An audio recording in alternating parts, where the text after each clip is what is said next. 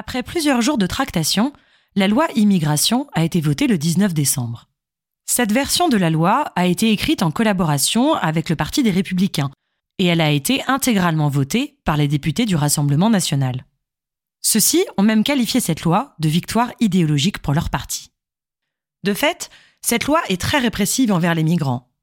Limitation du droit du sol, déchéance de nationalité, rétablissement du délit de séjour irrégulier, probable réforme de l'aide médicale d'urgence en 2024, et surtout, l'introduction d'une préférence nationale un peu déguisée sous la forme d'un durcissement de l'accès aux prestations sociales.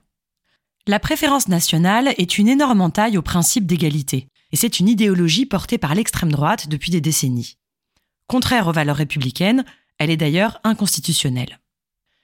Emmanuel Macron a justifié cette loi, qu'il a qualifiée d'utile, en affirmant que la France a un problème d'immigration.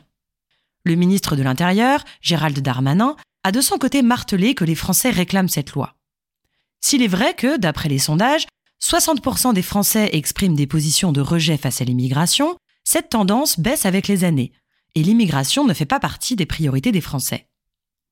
Alors, comment expliquer cette cristallisation du débat politique sur ce thème? Et pourrait-on envisager une autre politique de l'immigration qui ne soit pas fondée sur le rejet? Aujourd'hui, je vous propose une philosophie de l'hospitalité. On va parler immigration, xénophobie, philosophie de Derrida, xénopolitique et bien sûr d'hospitalité.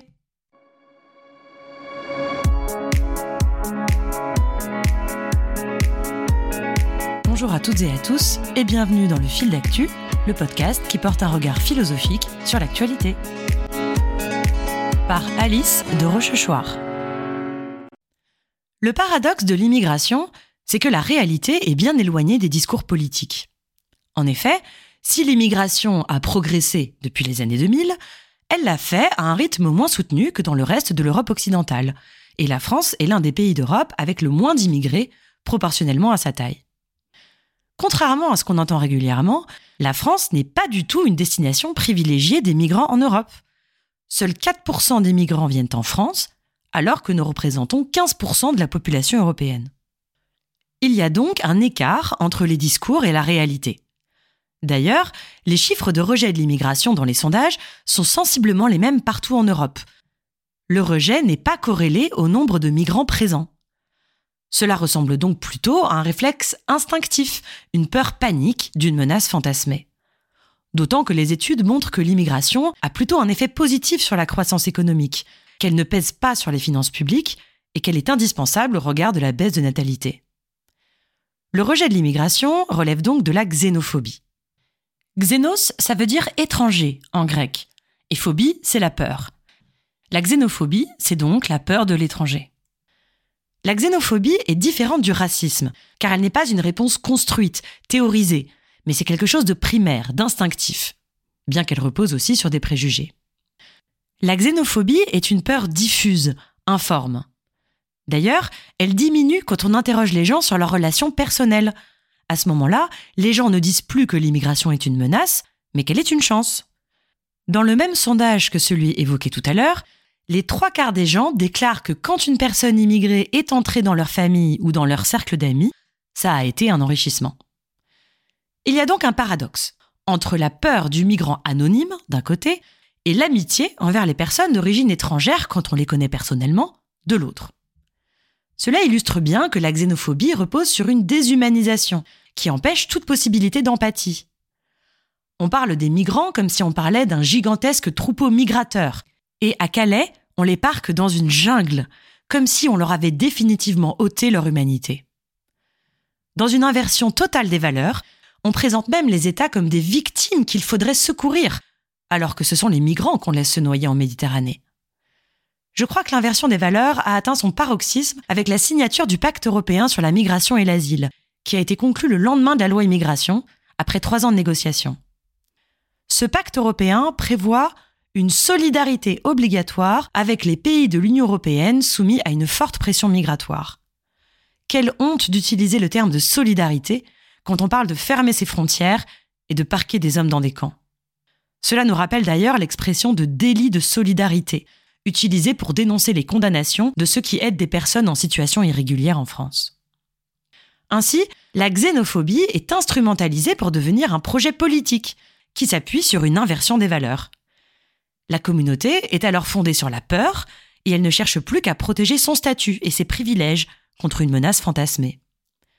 La démocratie ne signifie plus la participation des citoyens à la communauté, mais la recherche d'une protection envers une prétendue menace, quel qu'en soit le coût éthique et politique.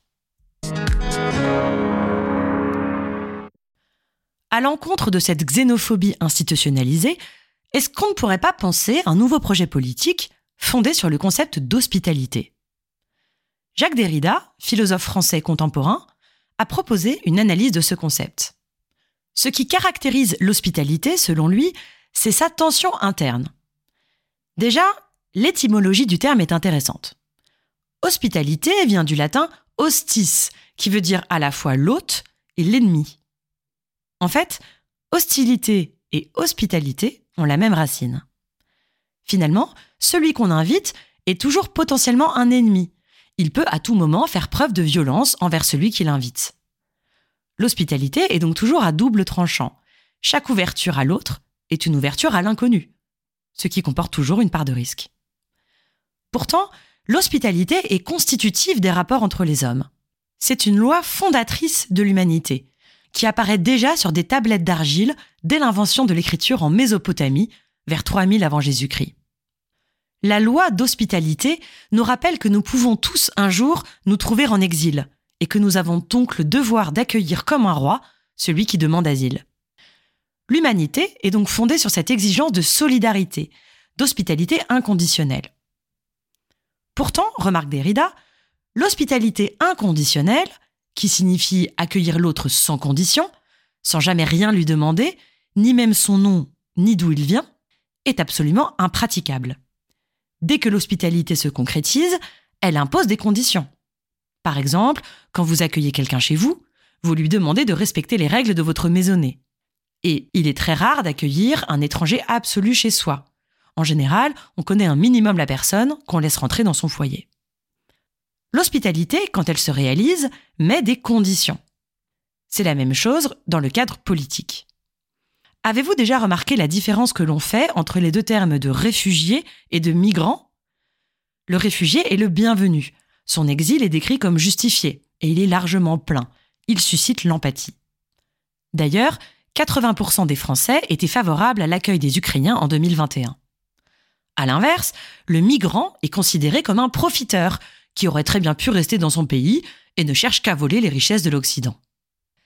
Les noms que nous employons sont donc des critères déguisés, des conditions. On est donc en présence d'une empathie et d'une hospitalité à géométrie variable. Et pourtant, nous dit Derrida, il serait absolument impossible, d'un point de vue politique, d'accueillir tout le monde sans condition. Tout simplement parce que le concept même de communauté exige qu'il y ait des exclus. Nous ne pouvons pas dire nous sans penser eux. Et puis, parce que l'hospitalité s'exerce envers quelqu'un, envers un individu singulier. Alors, elle n'est pas forcément généralisable. À chaque fois, l'hospitalité s'exerce comme un compromis, entre le désir d'avoir une maison, un chez-soi, et l'exigence d'accueillir autrui. Le paradoxe de l'hospitalité, en somme, c'est qu'elle est une exigence absolue, inconditionnelle, constitutive de notre humanité, mais qu'elle est concrètement impossible, sous peine de ruiner le concept même de communauté politique. Et pourtant, elle doit rester un outil critique et une exigence. Même si elle ne peut pas devenir un programme politique, elle doit critiquer le refus d'accueillir. On ne doit jamais s'accommoder d'une politique comptable qui impose des quotas d'immigration ou de régularisation en vue des besoins économiques, comme dans la loi qui vient d'être votée.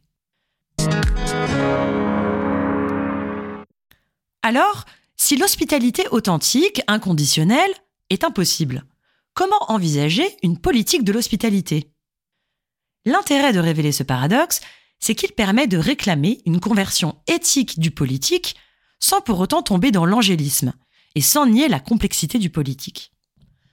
En s'emparant du paradoxe de l'hospitalité, on peut alors penser une xénopolitique, qui viendrait se substituer à la xénophobie. La xénopolitique, c'est une politique de l'étranger, avec les étrangers, qui chercherait à créer une vie en commun. L'intérêt ici, c'est de penser l'hospitalité comme stratégie politique et pas seulement comme exigence morale. Je m'explique. L'hospitalité n'est pas une utopie, mais la recherche de la paix. Car en accueillant l'étranger, en lui accordant l'hospitalité plutôt qu'en le traitant comme un ennemi, on crée un monde en commun, entre ceux qui, pourtant, n'ont rien en commun. On désamorce alors une certaine violence, en renonçant à fonder la communauté sur la peur et le repli sur soi. Et plus le lien avec l'étranger est fort, plus on instaure les conditions de la paix. Le domaine politique doit donc devenir le lieu de l'accueil de l'autre, plutôt que la recherche du maintien à tout prix de l'identité et de la sécurité. La xénopolitique n'est pas une idée abstraite. Elle suppose simplement un changement radical de perspective. Pas si radical que ça d'ailleurs. La construction historique de l'Europe en est une bonne illustration. Pour rompre avec des siècles de guerre et de désolation, les États européens, l'Allemagne et la France en tête, ont œuvré pour construire une Europe en commun. Cela nous paraît évident aujourd'hui, mais à l'époque, les Allemands et les Français vous auraient dit qu'ils n'avaient rien en commun. Cette xénopolitique franco-allemande a permis une circulation des personnes, des expériences communes, partagées, un enrichissement mutuel, et même la naissance de la chaîne Arte. Le problème, c'est que l'Europe s'est peu à peu repliée sur elle-même, pour devenir une forteresse de plus en plus imprenable. Alors, elle retombe dans ses travers et renoue avec la communauté de la peur, de l'idéologie et des préjugés. Mais la xénopolitique n'est pas seulement une politique extérieure, elle est aussi une politique intérieure, car elle décrit comment on traite celui qui est différent de nous. Or, comment voulez-vous prétendre à la cohésion et à la solidarité quand la communauté accorde aussi peu d'importance à la vie? Quand l'État laisse des migrants mourir en mer, mais qu'il laisse aussi ses ressortissants dormir dans la rue? L'étranger, ce n'est pas seulement celui qui est né à l'étranger, c'est aussi celui qu'on ne connaît pas, celui qu'on ne voit plus quand on sort dans la rue. La politique d'un État apporte une certaine vision de la vie et de la citoyenneté. Aujourd'hui, la citoyenneté est perçue comme un statut à défendre. Chacun veut défendre ses droits contre des menaces intérieures et extérieures. Mais les droits de l'homme, ce sont aussi les droits de l'autre homme. Il est donc nécessaire de penser les droits d'autrui, et pas simplement les siens.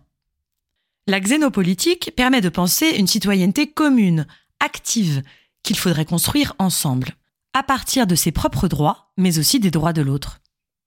Dans ce cadre, l'immigration est perçue comme une chance pour la France, comme le disait Emmanuel Macron lui-même en 2022. D'autant que ça correspond à la réalité de notre communauté aujourd'hui. Un tiers des Français ont un parent issu de l'immigration dans les quatre dernières générations. Alors, réaffirmons que ce brassage est un enrichissement, sans lequel la communauté, qui n'est plus fondée que sur la peur, se perd dans un repli sur soi et dans un immobilisme. Défendons une xénopolitique intérieure et extérieure qui nous enjoint à construire une nouvelle citoyenneté en commun. Et redonnons enfin du sens à la devise liberté, égalité, fraternité.